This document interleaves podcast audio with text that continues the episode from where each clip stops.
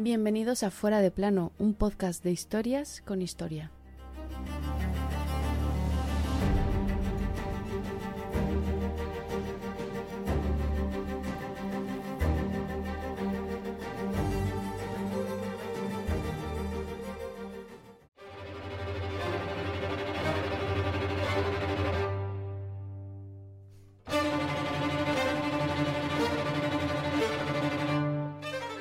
Le prevengo que parto esta noche, madre.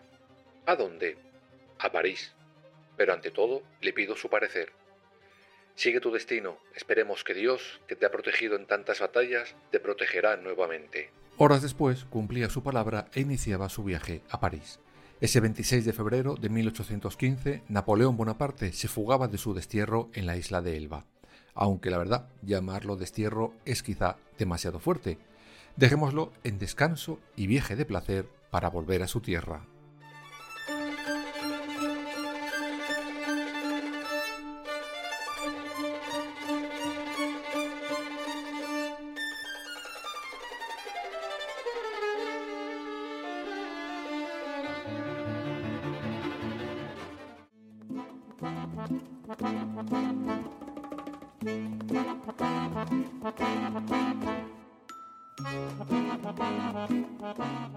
La primera pregunta a la que vamos a responder en este capítulo es cómo pasa alguien como Napoleón Bonaparte, emperador de todas las Francias y de medio mundo, de ser justamente eso a acabar derrotado y exiliado.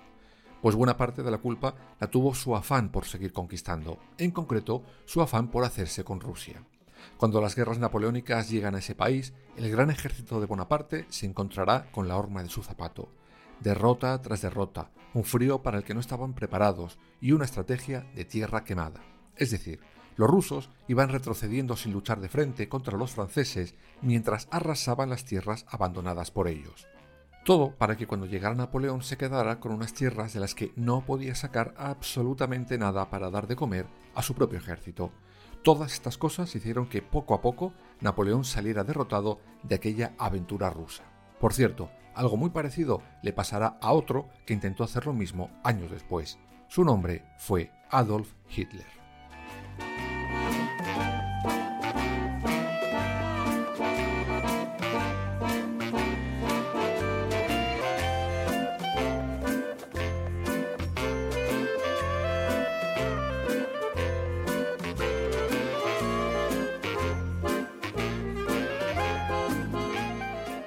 Napoleón sale corriendo de Rusia y esto da alas y moral a la coalición de países que luchaban contra él.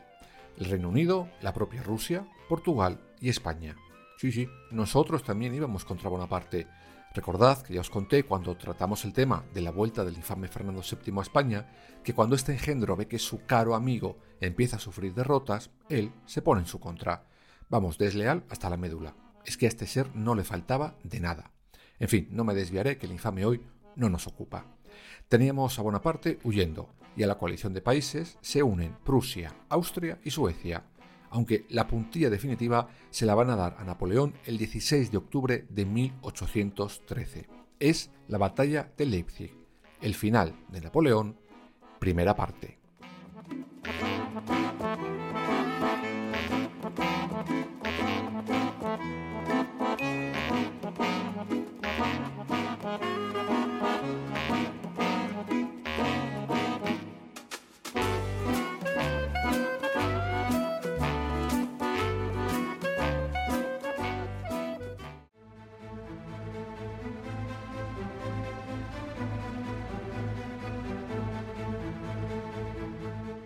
Esta batalla duró tan solo cuatro días, pero fue, sin embargo, el mayor enfrentamiento que se había visto en Europa hasta ese momento. Es una batalla mucho menos conocida que la de Waterloo, pero es la que realmente marca el final de Bonaparte. Era realmente una batalla desigual. Napoleón se presenta con 160.000 soldados, la coalición el doble. No entraremos en estrategias ni nada de eso, pues es bastante tedioso, pero el día 19 de octubre Napoleón se da cuenta que no tiene nada que hacer y comienza a replegarse hacia París. Las bajas fueron enormes, 40.000 soldados muertos y otros 30.000 prisioneros. Cuando Bonaparte se enroca en París, solo le quedan unos 100.000 soldados para, para hacer frente a la coalición. El ejército napoleónico que había conquistado el mundo no daba para más, estaba exhausto. La coalición entra en París, y a Napoleón no le queda otra que firmar un acuerdo con ellos. Es el Tratado de Fontainebleau, el otro Tratado de Fontainebleau.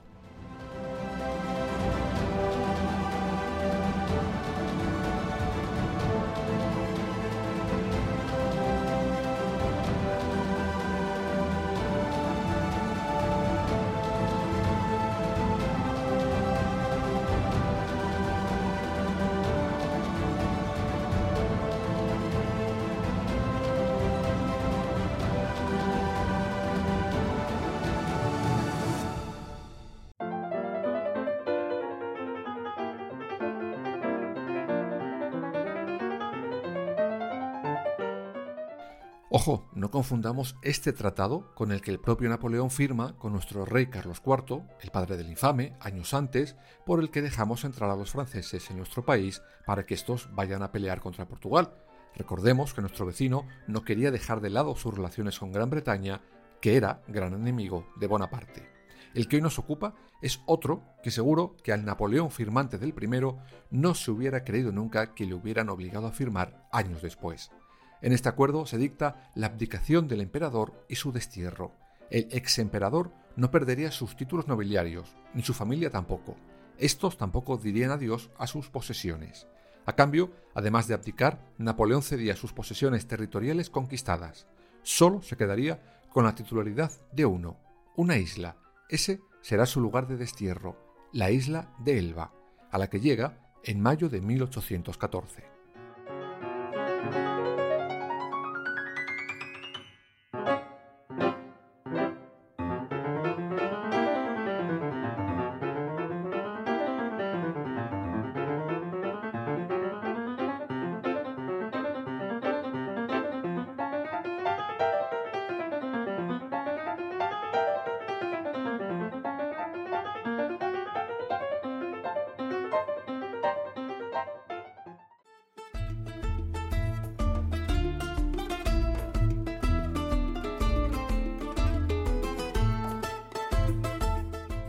Elba era la tercera isla más grande de Italia, situada entre Córcega y la Toscana. Cuando le explican cómo es la isla y lo que tiene, aseguró que no se encontraría mal allí, ni María Luisa tampoco. Ignoraba, en aquel momento, que su esposa le haría una pedorreta, pues ella jamás se iría con él. Selecciona unos 400 hombres para que le acompañen. Eran soldados de su vieja guardia, a los que no les importó dejar a sus familias para irse al destierro con su querido emperador. Por cierto, aunque ya no lo era, obligó a todos los que se fueron con él a seguir llamándole Majestad. Cuando están llegando, sus subalternos bajan antes y avisan a las autoridades locales de la llegada del ex emperador. Esa noche Bonaparte se queda en el barco y baja al día siguiente. Su llegada recibida con honores. 21 cañonazos, multitud de curiosos dándole la bienvenida, incluso se le hace entrega de las llaves de la ciudad. ¿Entendéis ahora por qué os decía que llamar destierro a esto era un poquito exagerado?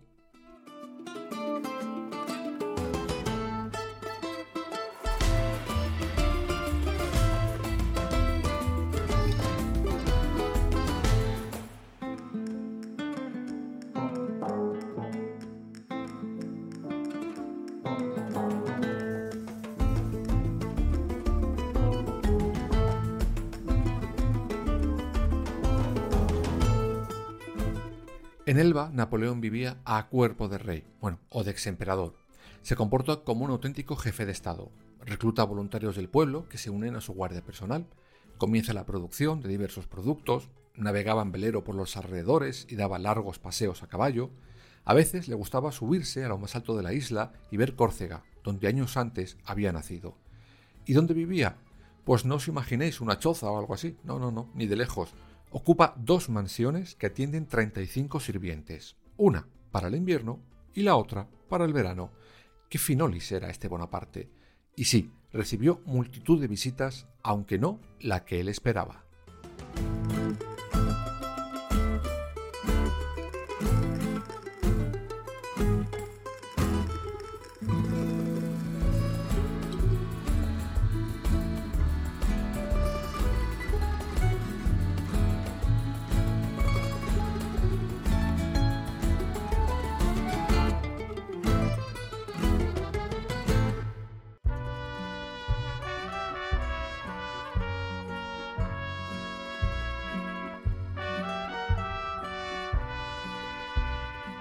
Al poco de llegar a Elba, Napoleón se entera de la muerte de su primera mujer, Josefina. De ella se había divorciado cinco años antes. A principios de septiembre le visita durante unos días su amante, la condesa polaca María Valeska, y el hijo de cuatro años que tenían en común. Sin embargo, él suspira porque su segunda esposa, María Luisa de Austria, fuera de una vez a estar con él. Pero eso jamás llegó a pasar. Recibe a todos aquellos que le quieren visitar, aristócratas, historiadores, políticos, con todo aquel hablaba horas y horas de la vida, del pasado y del futuro. Bueno, del futuro le preguntaban, pero él no decía ni mu, aunque él tenía ya meridianamente claro cuál iba a ser. Se iba a ir de Elba y volvería a París.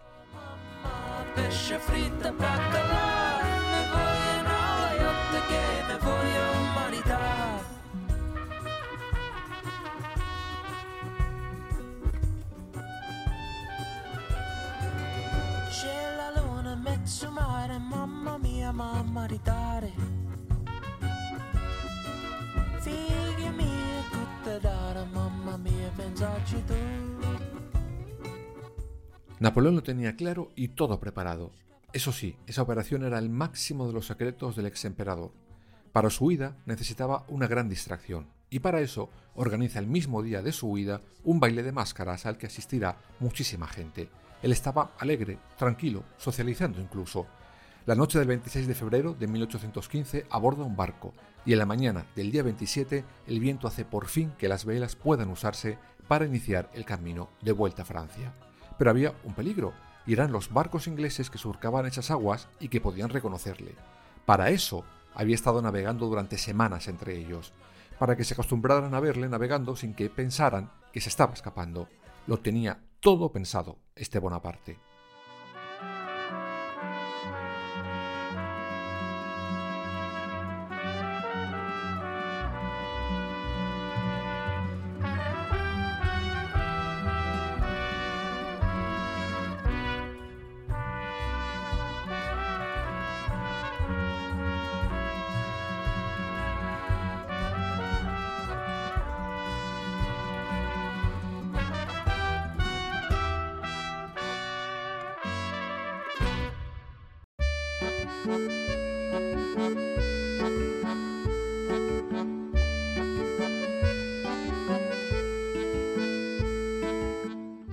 El 1 de marzo Bonaparte y los suyos ven por fin la costa francesa. En concreto ven el puerto de Antibes, pero por el clima que hacía, los vientos le llevan hasta Cannes, donde esa noche desembarca. Pero las noticias vuelan y a París llega la notición de la vuelta de Napoleón a Francia. El rey envía a soldados a la costa y allí se van encontrando con Bonaparte. Este sereno les dice, soy vuestro emperador. Si hay entre vosotros un soldado que quiera matar al emperador, aquí me tenéis. Los soldados se dejaron las manos aplaudiendo a su emperador y vitoreando su nombre. Por el camino, que duró varios días, todo soldado que había sido enviado a por él se iba uniendo a él en su marcha hacia París.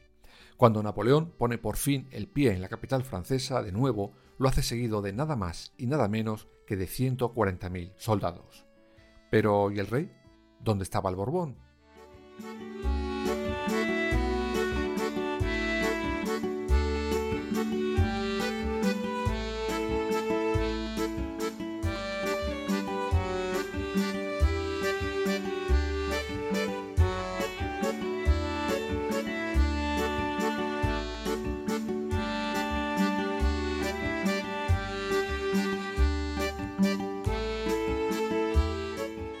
Cuando Napoleón es exiliado, Francia restaura la monarquía en la cabeza de Luis XVIII, hermano del guillotinado Luis XVI.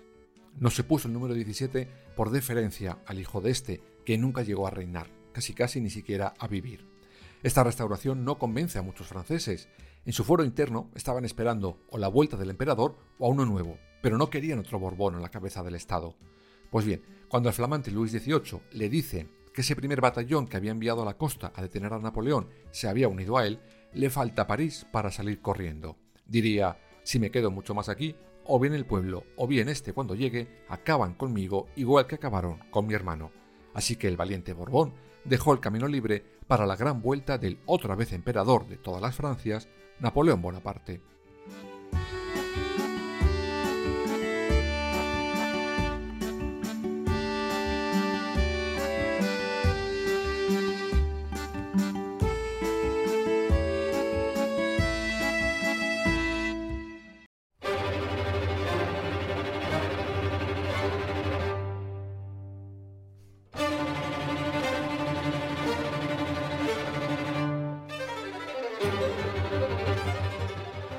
Esta segunda parte de Napoleón en el poder duró exactamente 100 días. Con su gran derrota en Waterloo, de la que ya hablaremos cuando toque, se rendirá para siempre. Y como ya vimos en el capítulo de la muerte del emperador, los enemigos de Bonaparte aprendieron la lección después de Elba y lo mandarán lo más lejos posible y con las menos comodidades de las que fueron capaces. Y ahí, en ese segundo destierro, acabará sus días el pequeño emperador.